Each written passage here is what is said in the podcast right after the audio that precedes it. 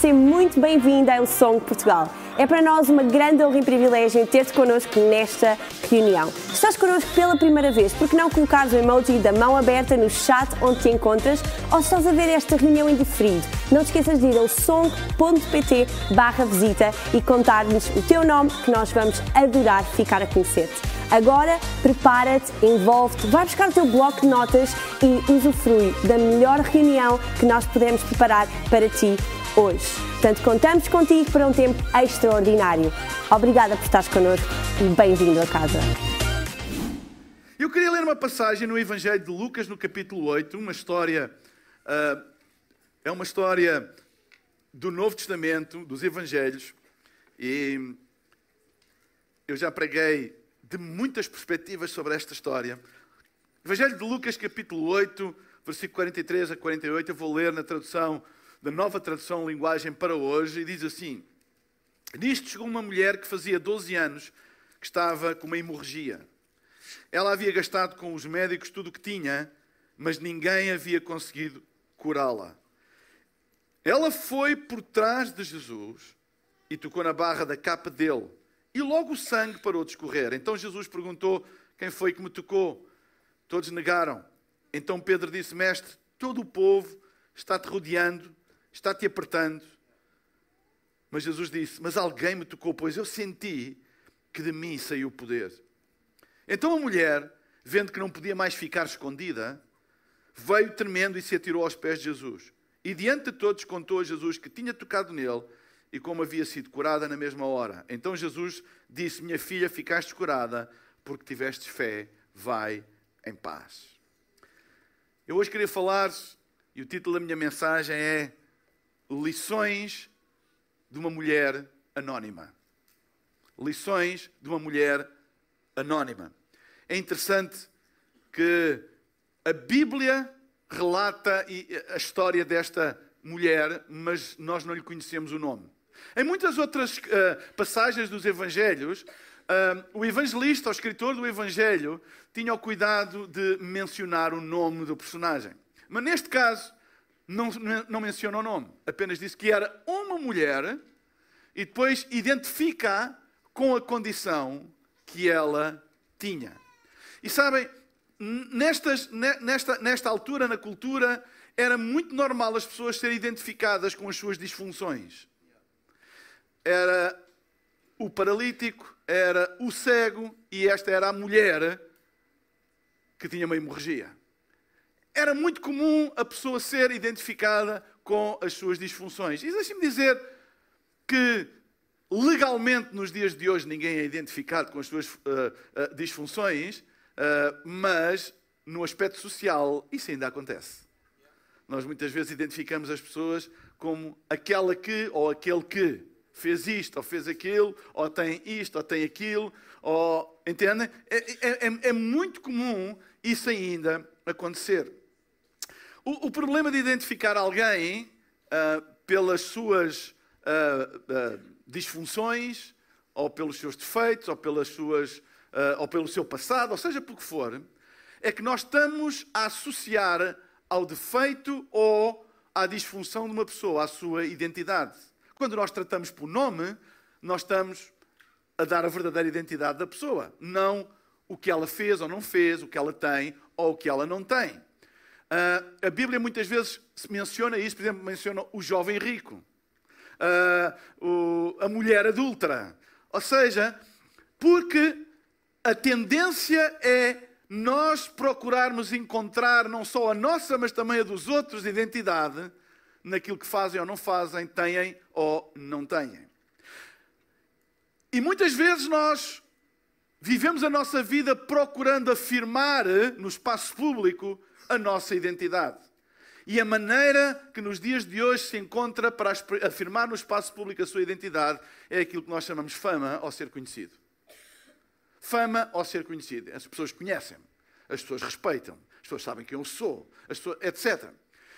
Mas eu hoje queria buscar esta passagem e olhá-la da perspectiva de que como é que uma mulher sem nome, uma mulher anónima, ela não é sem nome, era anónima e continua anónima, ela mesmo no anonimato consegue trazer até nós os verdadeiros princípios de uma vida de sucesso, de uma vida com propósito. E a realidade é que esta mulher, ela encerra na atitude, neste pequeno texto, nesta pequena, nesta pequena descrição narrativa de um episódio do Novo Testamento, encerra princípios que são mais poderosos do que a fama, mais poderosos do que ter um grande nome, mais poderosos do que ser conhecidos por todas as pessoas. Sabem, numa sociedade que valoriza a imagem, valoriza aquilo que é visto, o Evangelho está a trazer algo muito mais poderoso que não é visto, mas tem a capacidade de mudar a nossa vida para sempre. E deixa-me dizer uma coisa: nem sempre aquilo que é mais poderoso é aquilo que é mais visível. Escuta, nem sempre aquilo que é mais poderoso é aquilo que é mais visível. É por isso que muitas vezes nós somos enganados. E, e, e, e às vezes somos enganados pelas aparências porque tem uma aparência de poder, tem uma aparência de grandeza, tem uma aparência de força, tem uma aparência de sucesso, tem uma aparência de futuro, mas não tem. É apenas aparência. Porque as coisas invisíveis, elas são mais poderosas do que as visíveis. Deixem-me dizer uma coisa: as coisas espirituais são mais poderosas que as naturais. Qual é a diferença? As espirituais são invisíveis. Claro que elas têm manifestações visíveis, mas a essência daquilo que é espiritual é invisível. Tu não consegues avaliar pela aparência aquilo que é espiritual. E Jesus estava a dar uma grande lição quando ele termina a dizer acerca desta mulher: disse, ficaste curada, e depois ele não disse, porque eu tenho poder, ele ficaste curada pela tua fé. Ninguém, vi, ninguém sabia, ninguém sabia da fé. Ela não tinha fama. Uau, esta mulher é uma mulher de grande fé. Não, ninguém via quem passava por ela, ninguém sabia acerca disso. Mas Jesus deixou-lhe um rótulo no fim a dizer: Tu és uma mulher de grande fé. Ninguém vê, ninguém viu, mas é isso quem tu és. Tu és uma mulher de grande fé. Porquê? Porque aquilo que é invisível é mais poderoso do que aquilo que é visível. E esta mulher teve quatro coisas que eu queria falar com vocês hoje, que são invisíveis a olho nu, mas que estão lá. E que nós devemos olhar para as lições desta mulher anónima, desta mulher invisível, mas que na sua invisibilidade ela tinha valores e princípios que a tornaram uma mulher de grande fé. Como Jesus lhe disse, porque Jesus, ele não se deixava impressionar pelas aparências. É por isso que ele chegava ao pé dos fariseus e dizia: Vocês são sepulcros caiados. Muito bonitos por fora, mas cheiram mal por dentro. Ou seja, aquilo que é visível até é bonito, até tem uma boa aparência, até sabem criar e construir uma boa imagem, tem uma boa conta de Instagram, tiram boas fotos, vocês sabem criar uma boa imagem, mas por dentro daquilo que é invisível, vocês são, cheiram mal. Jesus não era nada meigo nestas avaliações. Eu acho que Jesus, se vivesse nos dias de hoje fisicamente, a turma do Deus é só amor, ficava zangado com ele. Quando ele vai ao templo e corre com os vendilhões do templo com um chicote, com um azorraga, temos que amar. Vocês entendem? Jesus ele era muito, muito pertinente, ele era muito incisivo no que diz respeito ao engano, no que diz respeito à aparência enganadora. Porque ele sabe que aquilo que realmente tem poder é invisível. E quer nos ensinar a nós olharmos para aquilo que é invisível para que aquilo que é visível realmente seja transformado. Porque deixem-me dizer uma coisa: aquilo que é visível só é transformado pelo poder daquilo que é invisível. Ok?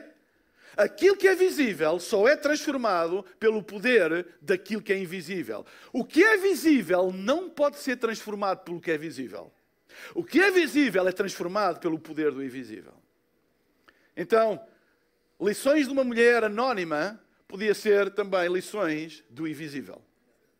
Porque é isso que Jesus está a querer trazer, é que é anónima, era uma mulher como que invisível.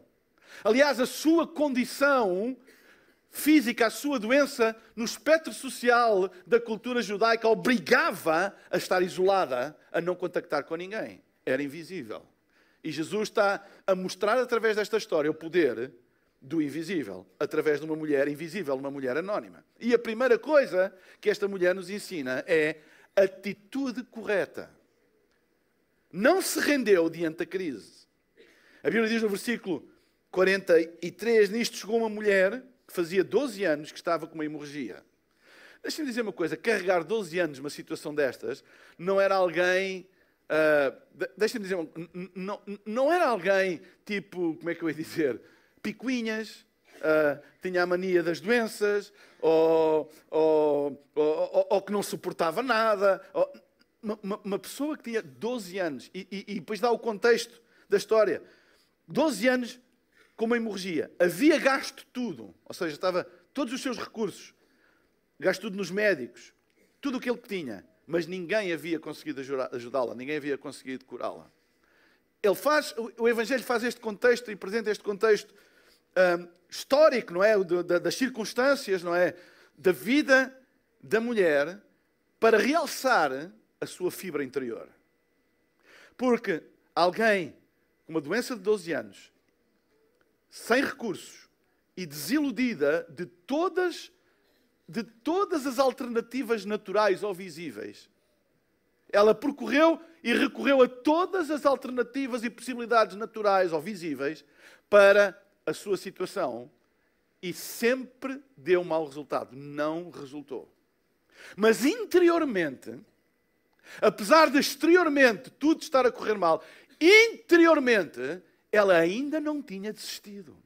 Reparem bem, ela ainda não tinha desistido ao fim de 12 anos de más notícias, 12 anos de más relatórios, 12 anos de nãos, 12 anos ao fim de ver os seus recursos serem dilapidados completamente e ficar sem nada, mesmo assim, ela não perdeu a sua atitude.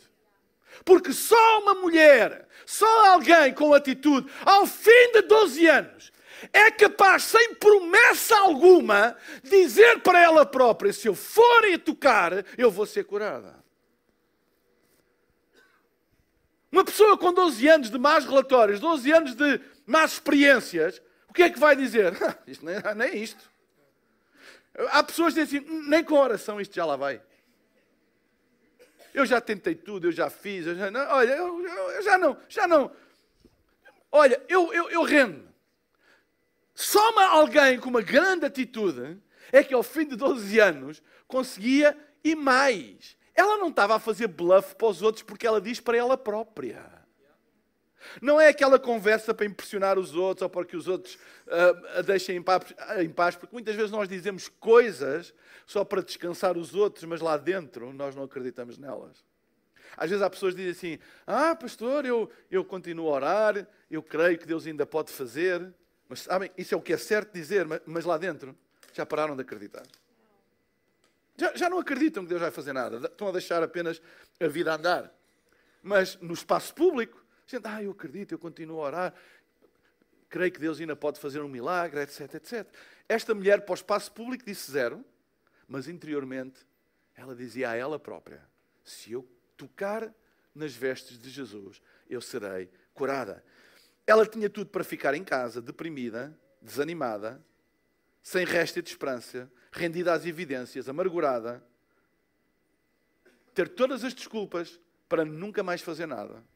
Mas ela mesmo assim resolveu ter atitude e fazer alguma coisa. Nós vivemos numa sociedade onde as pessoas arranjam desculpas para tudo e justificações para tudo. Têm uma nota negativa, diz, eu já não vou ser ninguém na vida. Não conseguem entrar para o curso que querem, diz, Deus já não está comigo os pais não lhes conseguem possibilitar a, vida que eles desejavam, diz: Vou ser um miserável. Uh, não se tem o um emprego que se quer, uh, minha vida não tem sentido. Uh, o negócio não, não te torna milionário, diz: Não vale a pena. ou seja, nós vivemos numa sociedade onde a primeira tentativa à primeira tentativa de qualquer coisa, se não dá, às vezes nem é certo, se não dá como a gente gostava, a nossa tendência é começar logo a arranjar desculpas e a culpar todo mundo. E a culpar tudo à nossa volta acerca de porque é que fiz e não fiz e resultou e não resultou.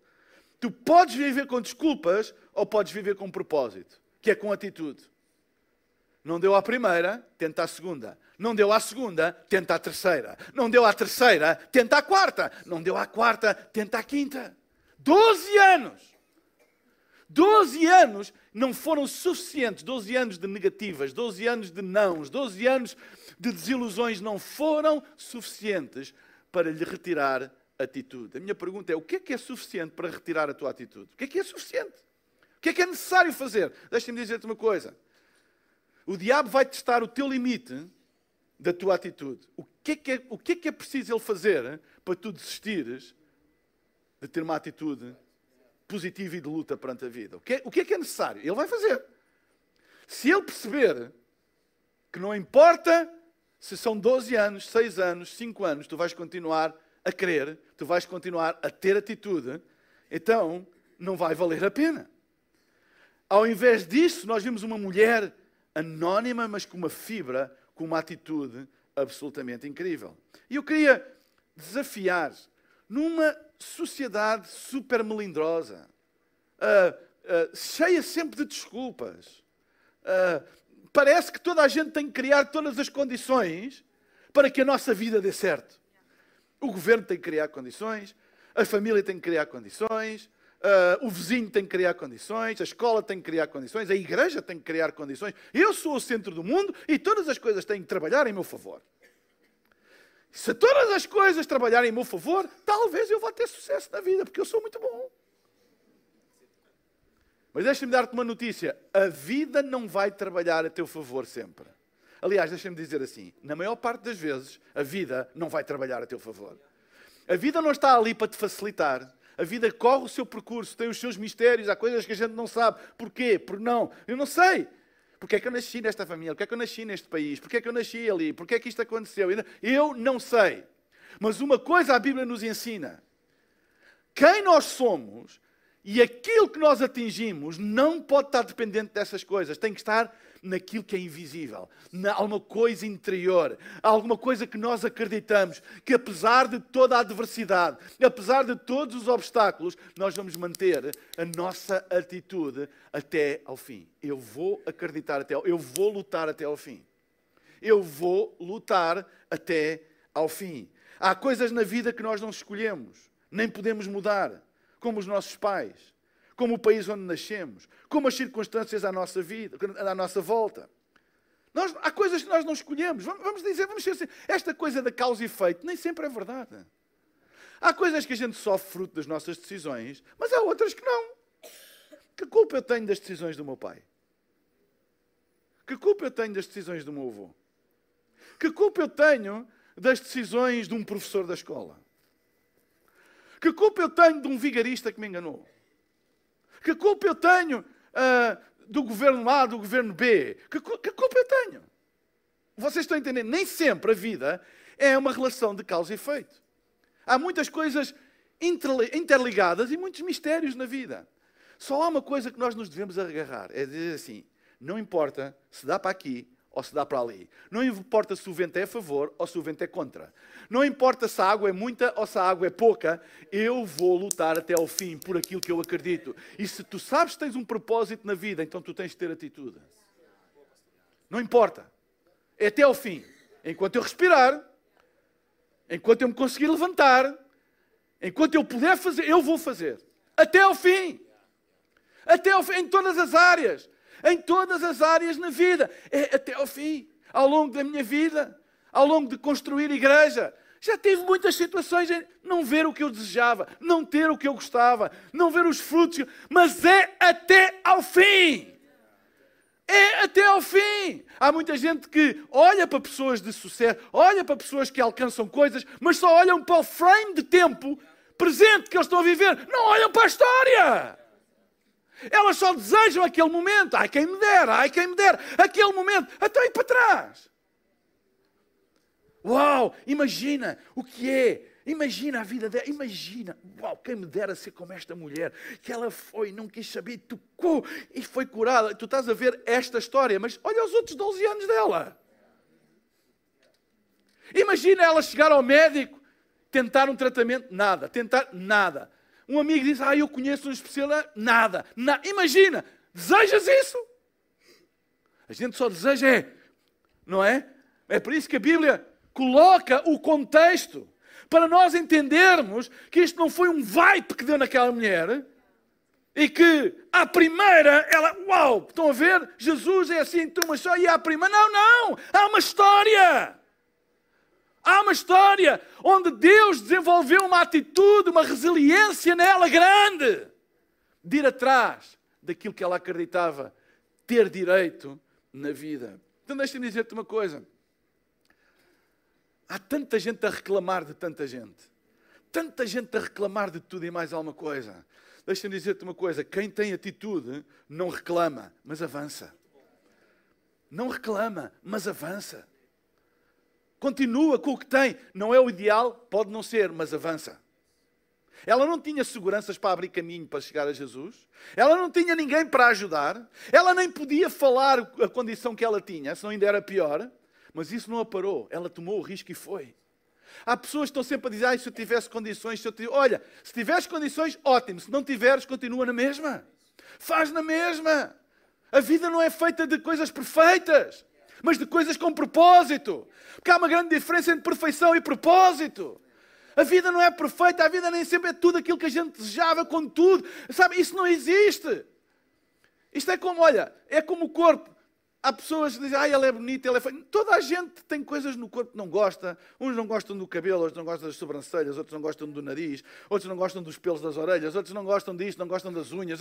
Há sempre qualquer coisa. A vida não é perfeita, nada é perfeito. E as condições da tua vida nunca serão perfeitas. Essa coisa de, ai, aquela pessoa tem uma vida perfeita, isso é no Instagram só. Ninguém tem.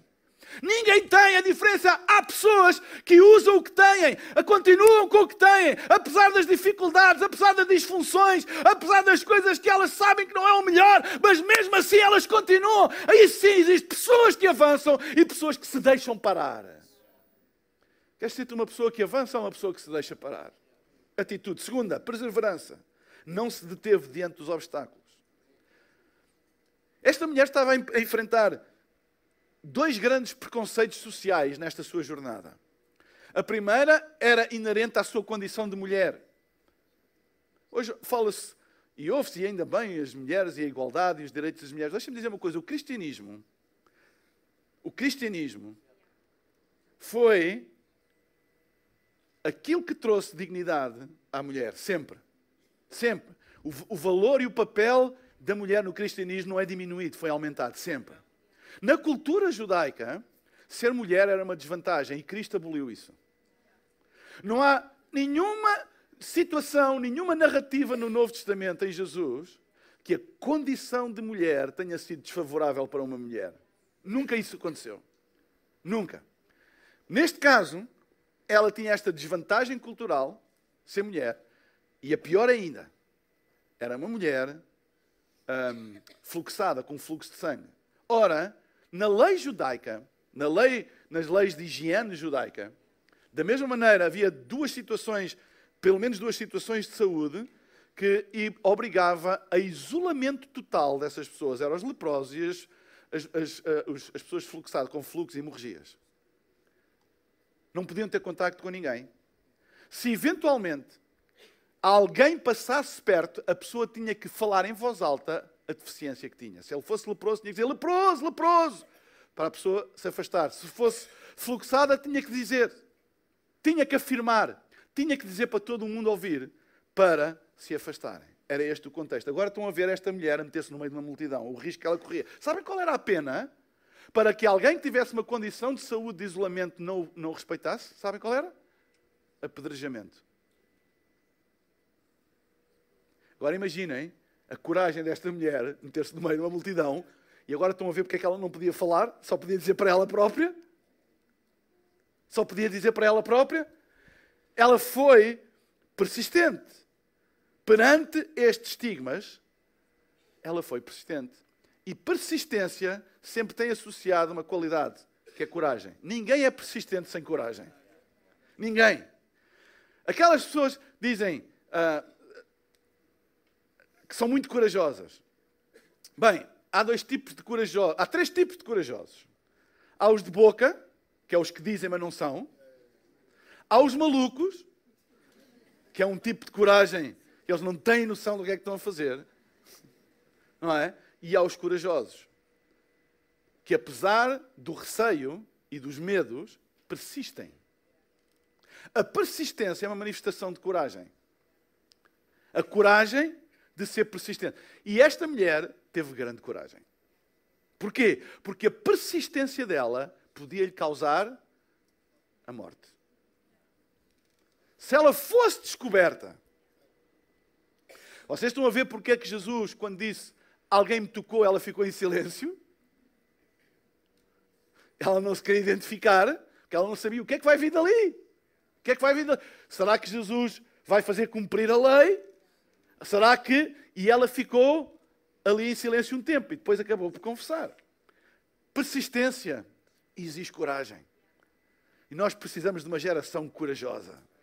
Ficar firme por aquilo que acredita ficar firme, não importa a popularidade, não importa os riscos, mas por aquilo que se acredita. Ela não era uma negociata de, de epá, tenho que ver aqui, não posso, porque senão e tal. Não, ela pôs a vida em risco por aquilo que ela acreditava e foi persistente. E eu oro a Deus para que Deus levante pessoas, Deus levante uma geração de gente que é corajosa e que não se importa de permanecer firme por aquilo que acredita, mesmo que tudo à volta dela comece a dizer que não e que isso não é verdade. Sabem, o nosso mundo precisa mais do que nunca de uma igreja persistente, uma igreja corajosa, que não tem medo de defender a verdade da palavra de Deus perante todas as coisas. Em que o que é certo é certo e o que é errado é errado. Não é chamar errado ao que é certo e certo ao que é errado. Isso é persistência, coragem de permanecer por aquilo que é certo. Sabem, muitas vezes na vida as nossas convicções vão entrar em teste de nós permanecermos em pé, firmes, por aquilo que realmente é certo, mesmo que isso aparentemente nos vai prejudicar. Porque deixem-me dizer, quando tu te prejudicas por ficares firme por aquilo que é certo, por aquilo que é de Deus, Deus a seu tempo vai honrar isso, sempre. Deus não falha. Deixem-me dizer-vos uma coisa: Deus é sempre de boas contas. Deus nunca falha. A justiça divina nunca falha. É uma questão de tempo. Então fica firme. Fica firme. Não, não vendas as tuas convicções por um prato de lentilhas e ainda por cima se for de marca branca. Não vendas. Não vendas as tuas convicções por uma amizade. Se o preço de uma amizade for, tu abdicares das tuas convicções, não abdiques das tuas convicções. Não abdiques das tuas convicções por dinheiro, não abdiques das tuas convicções por promessas de nada, não abdiques.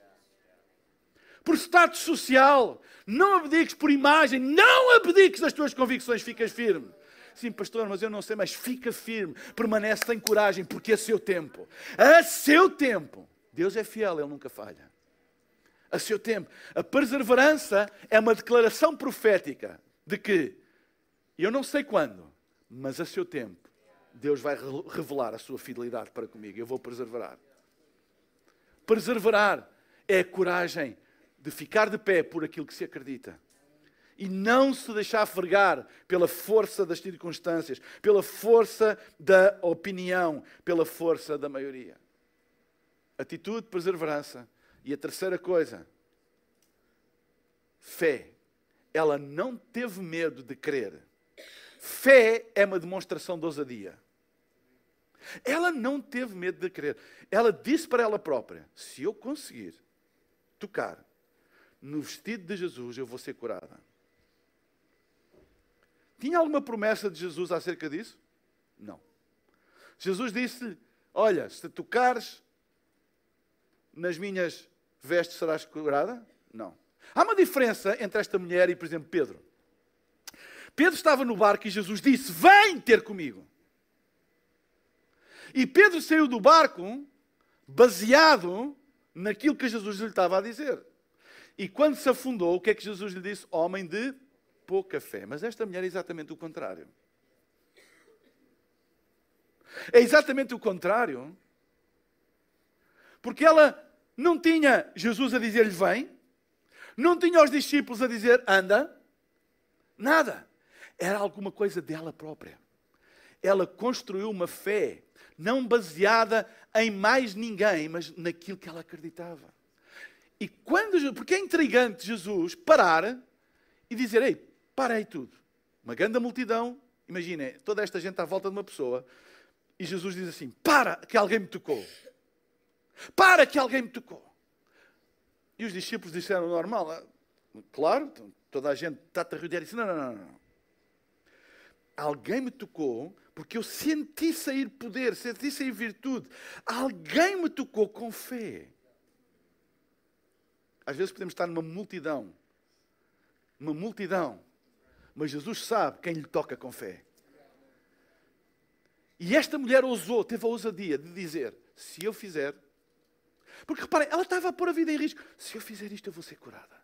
Só alguém, das duas, uma, ou completamente louco, ou com uma grande fé, punha a sua vida em risco por causa de uma coisa que ninguém lhe prometeu, que ninguém a chamou, nada.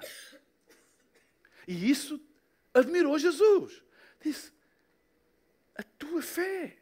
Ninguém te chamou, ninguém. Tu puseste a tua vida em risco porque acreditaste se tocasses em mim, ias ser curada. Que coisa incrível! É uma fé ousada, não teve medo de crer. Deixa-me deixa dizer-te uma coisa: ousa crer. Tem a ousadia de crer. Tem a ousadia de crer no impossível. Tem a ousadia de crer naquilo que toda a gente diz não vai acontecer. Tem a ousadia de acreditar.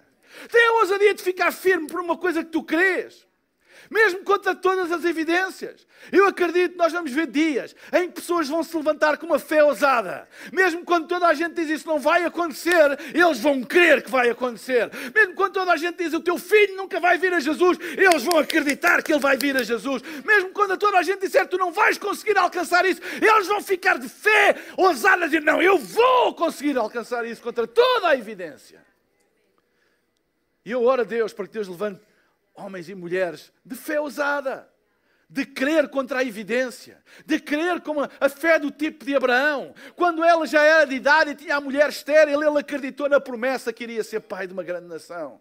Porque é fácil acreditar ser, que se vai ser pai quando se é fértil. Mas é preciso ser uma fé ousada a acreditar se vai ser pai quando se é estéril.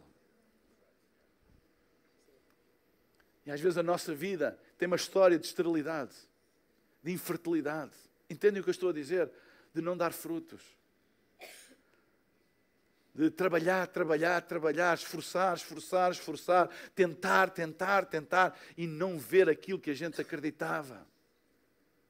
Mas a fé do tipo de Abraão é esta: é a fé contra toda a evidência. Assim, eu hei de ver. Eu hei de ver contra toda a evidência. Eu hei de ver. Amém? E sabem, nós precisamos de gente de fé gente que creia contra toda a evidência, gente que é capaz de acreditar naquilo que os outros dizem. Isso nunca vai acontecer. Isso nunca vai acontecer.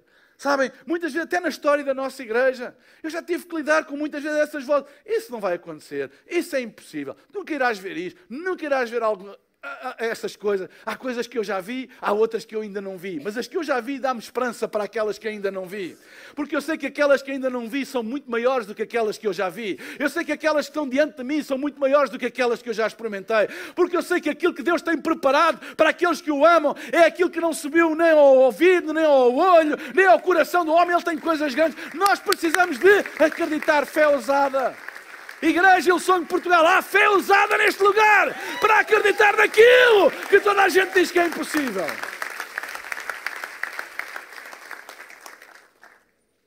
Não racionalizes a tua fé.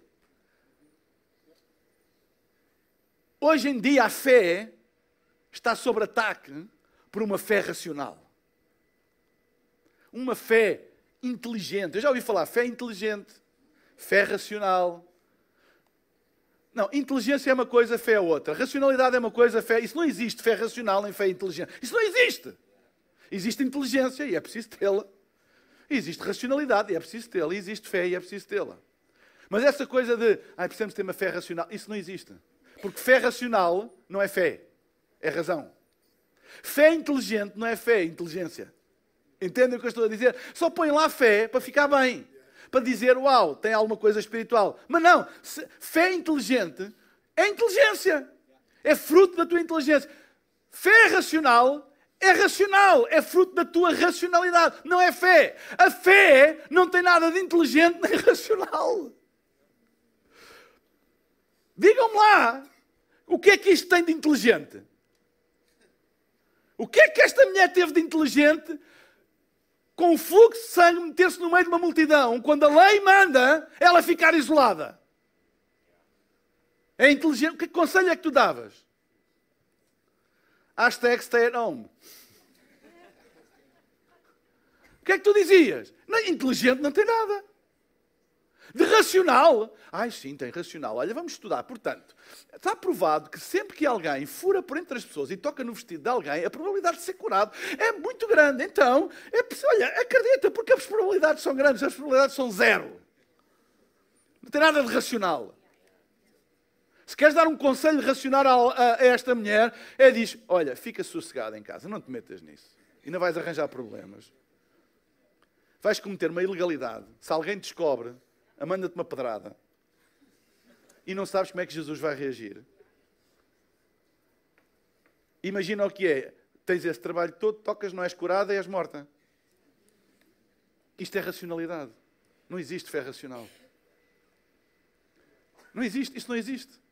E eu às vezes ouço pessoas que querem racionalizar a fé e querem retirar todo. Sabem o que é? Querem, a, a, a racionalidade da fé retira duas coisas ao Evangelho. Retira o elemento mistério, porque há coisas que são autênticos mistérios.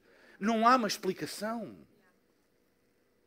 Nós temos que ser humildes e dizer assim, pastor, então, como é que o pastor explica isso? Não explico. Não sei. É um mistério de Deus. Eu não sei. É um mistério. E depois tem um fator, que é o fator sobrenatural. Há coisas que não têm uma explicação natural, mas têm sobrenatural. São sobrenaturais. E às vezes nós queremos racionalizar tudo e queremos retirar o elemento mistério. Porquê? Porque o mistério, tudo o que é mistério, à luz da razão, tem que ser desvendado. É ou não é? É preciso ter uns detetives, até na igreja há detetives. Tem, tem ter os detetives, tem que saber tudo. E porquê? Porque não sei o quê. Mas porquê? Mas porquê? Até que cheguem a uma conclusão racional. O problema é quando se metem para os caminhos da fé, perdem-se. Porque não chegas lá. É um mistério. Não tem, não tem, é um mistério. É, é um mistério. Não sei. Porque é que a Bíblia diz que Jesus fez e que Deus. Não sei. Ele fez. Porque é que Deus permitiu isto e não permitiu aquilo? Não sei. É um mistério. Porque é que Deus fez desta maneira e não fez da outra? Ai, não, porque coisa, porque diz, e, papá, e tem explicações para tudo. Às vezes, não sei. Vocês sabem quanto mais a gente estuda as Escrituras, mais a gente percebe o elemento misterioso da fé. Eu não sei. Que Deus é este? Isto é um mistério, eu não sei. E depois o elemento sobrenatural. E o elemento sobrenatural, muitas vezes, ele choca-se com o natural. Não deixes que racionalizem a tua fé. Há coisas que não têm explicação, que são mistérios, e há coisas que não têm explicação, porque são sobrenaturais. Eu não sei. O que é que. A doutrina da imposição das mãos. Imporão as mãos sobre os enfermos e eles serão curados. Há uma explicação, porque sabem já há estudos que dizem que não sei o quê, o toque tem o poder, papapita, tu vai por aí, mas é um mistério. É sobrenatural. Eu não sei porque é que, impondo as mãos, isso acontece. Eu não sei. Mas a Bíblia diz para fazer, eu faço. Pode haver explicações, ok, todas, mas no fim do dia, põe outra a fazer isso. Põe qualquer pessoa a fazer isso, a ver se acontece que não creem em Deus. Vocês estão entendendo o que eu estou a dizer? Oração. Oração é um mistério. Oração é um mistério. Querer racionalizar a oração. Querer racionalizar a oração. É por isso que muitas vezes as pessoas desvalorizam a oração. Ah, isso, ah há pessoas. Ah, ela, ela, não precisa de oração, ela precisa, e depois vem com toda a tralha racional. Ela precisa disto e disto. Ela pode precisar disso tudo, mas ela precisa de oração, porque a oração traz o elemento sobrenatural, o elemento mistério. Há coisas que a oração resolve num segundo que toda a tua sabedoria, toda a sabedoria e inteligência no mundo não consegue resolver numa vida inteira. Agora explica lá tu. Explica lá tu quando gente especialista tenta isto e, e, tudo e mais alguma coisa e não resolve nada, e uma velhota de 90 anos com os joelhos dobrados a orar consegue resolver com uma oração sem sabedoria, sem conhecimento, mas ora, explica lá isso. Explica, explica como é que alguém leva um filho, um neto, um pai, a tudo o que é mais alguma coisa e nada acontece e alguém completamente ignorante, mas que ora.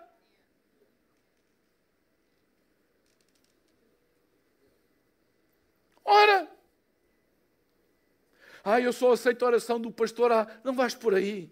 A sério, não vais por aí. Há gente anónima que são flechas vindas do céu para a tua vida. Elas podem não ter o conhecimento, elas até podem ter quase como tantos personagens da Bíblia que pela aparência, olha João Batista, se eu o visse na rua fugia. Todos os profetas não jogam bem da cabeça. Tudo que é profeta, meu amigo. Mas eles têm uma conexão com o céu que é sobrenatural, é misteriosa. É misteriosa. Nós não sabemos, nós não sei. Vocês estão entendendo o que eu estou a dizer? E esta mulher era assim. Não, Jesus não fez disto doutrina, a dizer, olha, agora quem quiser ser curado tem que ter uma hemorragia e vir nos 12 anos, estar 12 anos e depois de 12 anos pode vir e... Não! É um mistério é sobrenatural. É, é, é, é a ousadia da fé. E, e sabe, o mundo espiritual está cheio disso e nós temos que nos sintonizar com isso e deixarmos essa racionalidade, essa coisa de, de que a inteligência é tudo na vida. E sem, eu não estou a desvalorizar a inteligência e nem a fazer uma apologia da burrice, por amor de Deus, não é isso que eu estou a dizer. Mas estou a dizer que há coisas na vida que é a fé que resolve. Se não for a fé. Então não deixe que a fé seja apagada. Não existe fé racional, fé inteligente, fé equilibrada. Ah, temos que ter uma fé equilibrada. A fé, por definição, não é equilibrada. Não é. A fé não é equilibrada. As pessoas é que podem ser ou não, mas a fé não é. A fé não é equilibrada. Quando um homem com 90 anos diz eu vou ser pai de uma grande nação, onde é que está o equilíbrio disto? Este homem precisa de ajuda psicológica imediatamente. Porque da outra já não há nada a fazer. Da outra ajuda, não perceberam? Só da psicológica, da. Não há. Não, é fé. Um homem com 90 anos, com uma mulher estéril, que se põe de pé e tem a ousadia de dizer pai de uma grande nação, digam-me lá onde é que está inteligência, racionalidade, equilíbrio. Vocês estão entendendo o que eu estou a dizer? Então, vamos criar este espaço na nossa vida para que estas coisas aconteçam. Amém? Igreja, nós vamos entrar numa era em que estas coisas vão acontecer. Não deixes que a tua razão rouba a bênção que Deus tem para ti, nem uh, uh, os teus conceitos de equilíbrio. Nós devemos ser pessoas equilibradas, nós devemos ser pessoas emocionalmente equilibradas, mas a fé à luz da razão, não tem equilíbrio nenhum.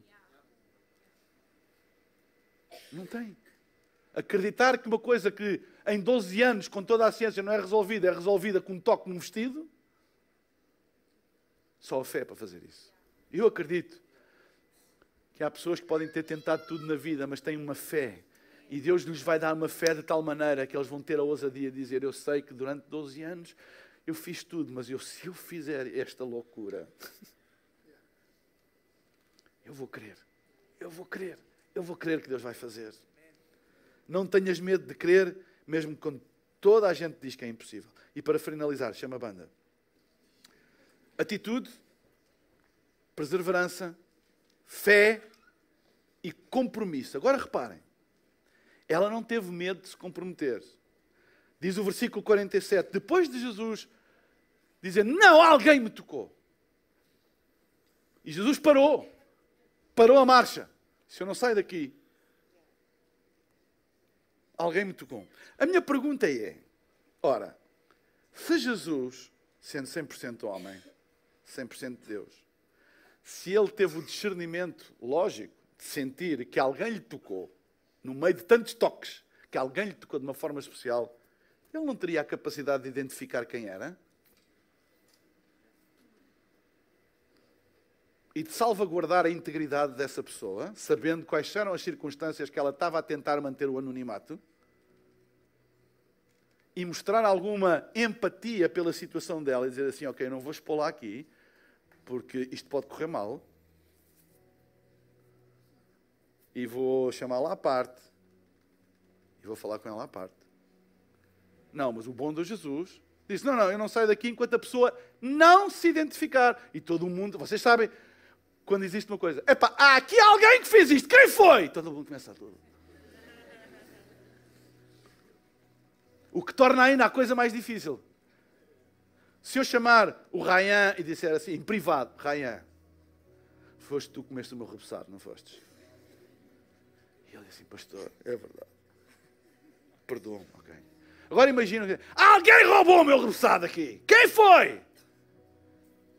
Vai ser mais difícil para o Ryan admitir o pecado mortal dele roubar um repousado. Por causa... Foi isso que Jesus fez.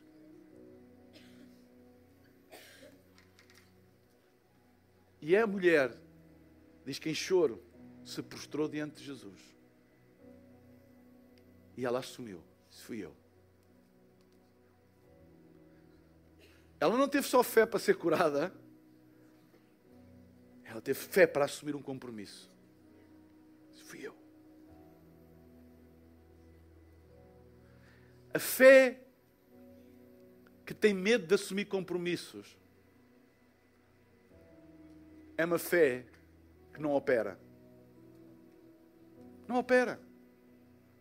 A gente diz, ah, mas na hora da verdade, ah, na hora da verdade. Ah, uma fé que não tem medo de assumir compromissos. Estão vendo que não podia mais ficar escondida. Veio tremendo. Vocês sabem porque é que ela veio tremendo, não é? Por causa, ela não sabia o que é que ia acontecer. Que ela tinha cometido uma ilegalidade. Veio tremendo e se atirou aos pés de Jesus. E diante de todos, contou, diante de todos, digam comigo, diante de todos, diante de todos, contou a Jesus porque tinha tocado nele e como havia sido curado na mesma hora.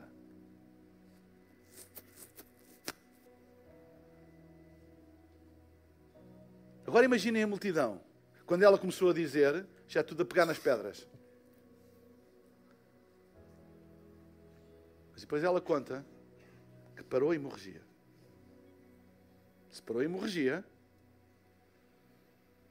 se já não tem mais hemorragia, até legalmente, não há mais necessidade de apedrejar. Ela já não é uma mulher fluxada. E Jesus deixou que isso fosse público. Eu parece que estou a ver alguns assim a deixar a pedra cair assim de trás. Tipo,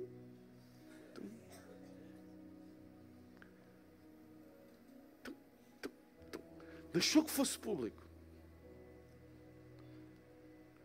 Para nos ensinar um princípio. Nunca tenhas medo de assumir um compromisso com Deus em público, Ele sempre vai guardar as tuas costas. Sempre. Jesus fez isso muito. Com a mulher adulta, fez a mesma coisa. Exatamente a mesma coisa. Não tenhas medo de assumir o teu compromisso com Deus diante dos homens. Porque a fé é em Deus, mas o nosso compromisso é com Deus, mas também diante dos homens. Eu já expliquei isto na semana passada, que Deus é um Deus de alianças e Deus é um Deus que gosta de instituir as coisas, dos compromissos assumidos, instituídos. Essa coisa de dizer, ah, nós temos que ser mais orgânicos, na fé orgânica, nas instituições, na IPP, RPT. Essa conversa de gente que não gosta de compromissos. Mas há compromissos que para Deus são tão importantes que Ele os institui lhes dá um, lhes dá um peso instituído. É como que um, um, um, uma, uma aliança sagrada que não pode ser quebrada. Se a fé é individual e tão particular, por que o batismo? Por que o batismo? Qual é a necessidade de ser batizado nas águas e mostrar a todo o mundo esse compromisso que a gente diz ter? Porquê? Porque ele quer selar isso com compromisso. Para ele isso é importante. E, aqui está a mesma coisa. Para ele é importante. Diz o que tu crês. Assume e eu protesto. Assume e eu estou contigo. Assume e eu nunca te deixarei. E se tu não me negares diante dos homens, eu nunca te negarei diante de Deus. Está escrito na palavra de Deus. Nós queremos muitas vezes viver uma fé que assume compromissos entre nós e Deus, mas não assumimos diante dos homens. E estamos a quebrar um princípio espiritual. E essa quebra desse princípio espiritual atrai muitas vezes maldição sobre a nossa vida. Porque a Bíblia diz que quem me negar diante dos homens, ele negará diante de Deus. Isto é um princípio. Mas quem não me negar diante dos homens, eu nunca o negarei diante de Deus. Lembra-se daquela passagem que diz: aquilo que se for ligado na terra será ligado no céu, aquilo que for desligado na terra será desligado no céu. Isto é o quê? Isto é conversa de, ah, é orgânico? Isto não tem nada de orgânico. Isto é aliança de sangue, isto é compromisso, é para a vida. Aquele que vem a mim, de maneira nenhuma o lançarei fora. E olhem que Deus a dizer uma coisa destas, de maneira nenhuma o lançarei fora. Aquele que vem a mim, aquele que assume, aquele que é humilde e assume e dizer: Eu tenho um compromisso com Deus, eu fiz isto por Deus, eu assumo, eu tenho esse compromisso. Aquele que vem a mim, de maneira nenhuma o lançarei fora. E ele mostrou isso com esta mulher. Ninguém lhe fez mal, ninguém tocou. Com a mulher adulta, a mesma coisa, ninguém lhe mandou uma pedra, porque aquele que vem a mim, eu nunca o lançarei fora. Não tenhas medo de assumir compromisso diante de Deus. Não tenhas medo de assumir compromisso diante de Deus, diante dos homens. Tenhas medo. Há coisas que para Deus são tão importantes que Ele pede um compromisso diante dele, mas diante dos homens. Salvação para Deus é muito importante. Tu és, é entrar, és um, é, é tornar-te um filho de Deus. Acham que Ele não quer tornar isso uma coisa importante? É um filho, como foi com o batismo de Jesus. Jesus já era filho de Deus, mas o batismo foi um assumir diante dos homens e veio uma, uma voz do céu que dizia: Este é o meu filho amado em quem eu me compraz, em quem eu tenho prazer. E sempre tu assumes um compromisso diante dos homens, há uma voz que vem do céu e afirma quem tu és: Tu és meu filho, eu estou contigo, nunca te deixarei. Então, salvação tem um, um, um aspecto de compromisso diante dos homens, chamado batismo. Mesma coisa com o casamento. Ah, isso é um papel, não sei o que interessa, é diante de mim e diante de Deus. Não, não. Ele também quer diante dos homens. Que esse compromisso que tu assumes diante de Deus também o assumas diante dos homens. Há tanta coisa na Bíblia que Ele pede o nosso compromisso. E se, e se nós lhe dermos o nosso compromisso, para Ele fica fechado e fica fechado para a vida. Fica fechado para a eternidade. Ele nunca mais larga. Porque aquele que veio a ele, ele de maneira nenhuma o lançará fora.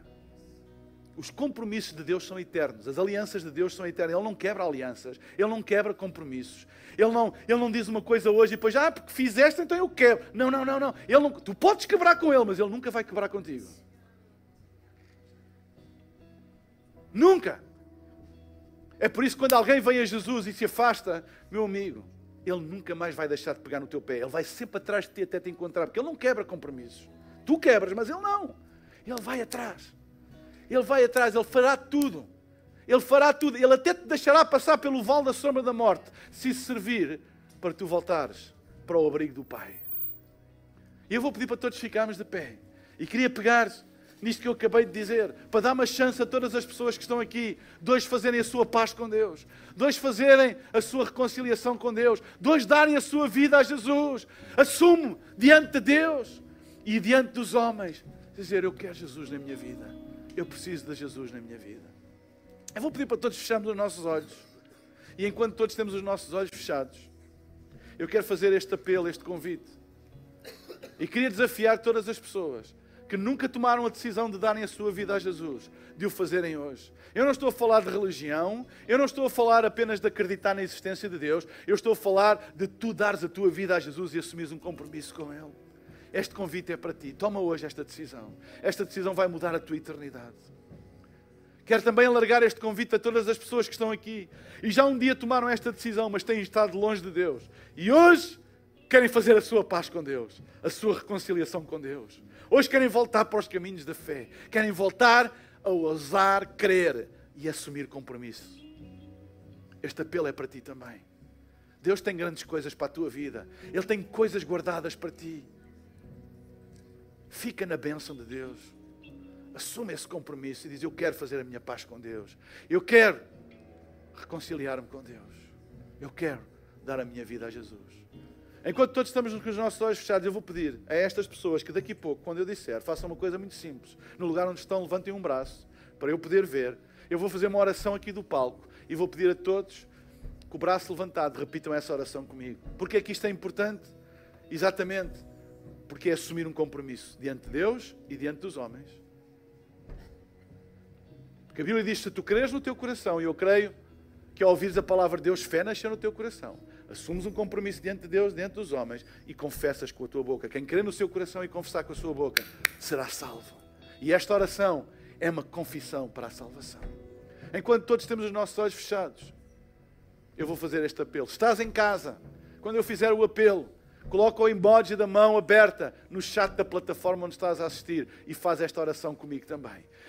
Quando todos temos os nossos olhos fechados, se tu és uma destas pessoas, se hoje queres dizer, pastor, faça essa oração por mim, eu quero dar a minha vida a Jesus, eu quero experimentar o que é viver com Deus, ou simplesmente queres fazer a tua paz com Deus, a tua reconciliação com os caminhos da fé, queres voltar para os caminhos de Deus, então esta é a tua oportunidade, agora mesmo em nome de Jesus. Se tu és uma destas pessoas, levanta agora em nome de Jesus um dos teus braços, sem vergonha, em nome de Jesus, estou a ver, eu estou a ver, levanta bem alto, sem vergonha. Esta é a hora, esta é a hora, esta é a hora de voltares a crer, esta é a hora de te abandonares nas mãos de Deus e veres a sua fidelidade. Levanta bem alto o teu braço. Levanta bem alto, estás em casa, coloca o emoji da mão aberta agora mesmo. Fica com o teu braço levantado e faz esta oração comigo agora. Repete comigo e diz: Pai querido, muito obrigado porque tu me amas incondicionalmente. Tu enviaste Jesus para ser o meu Salvador e o meu Senhor. Eu abro o meu coração para que Jesus Cristo seja agora mesmo o meu Senhor e o meu Salvador. Perdoa os meus pecados, dá-me uma vida nova e ajuda-me a ter fé e a crer que tu tens um propósito para a minha vida. Em nome de Jesus. Amém, amém e amém. Chegamos agora ao fim da nossa reunião. Espero que tenhas tido um tempo incrível. Se tomaste a decisão de seguir Jesus, nós gostávamos de te dar os parabéns e pedir-te que tu coloques agora mesmo o emoji da mão aberta no chat da plataforma onde te encontras ou possas ir ao song.pt barra Jesus e contar-nos da tua decisão. Adoramos saber que tomaste essa decisão e queremos fazer vida contigo. E antes de nós terminarmos, quero fazer-te um convite muito especial. No próximo domingo, por que não escolheres estar connosco presencialmente? Podes ir às nossas redes sociais ou ao nosso website para saberes todos os detalhes acerca de horários e localizações e esperamos por ti, porque o melhor ainda está por vir.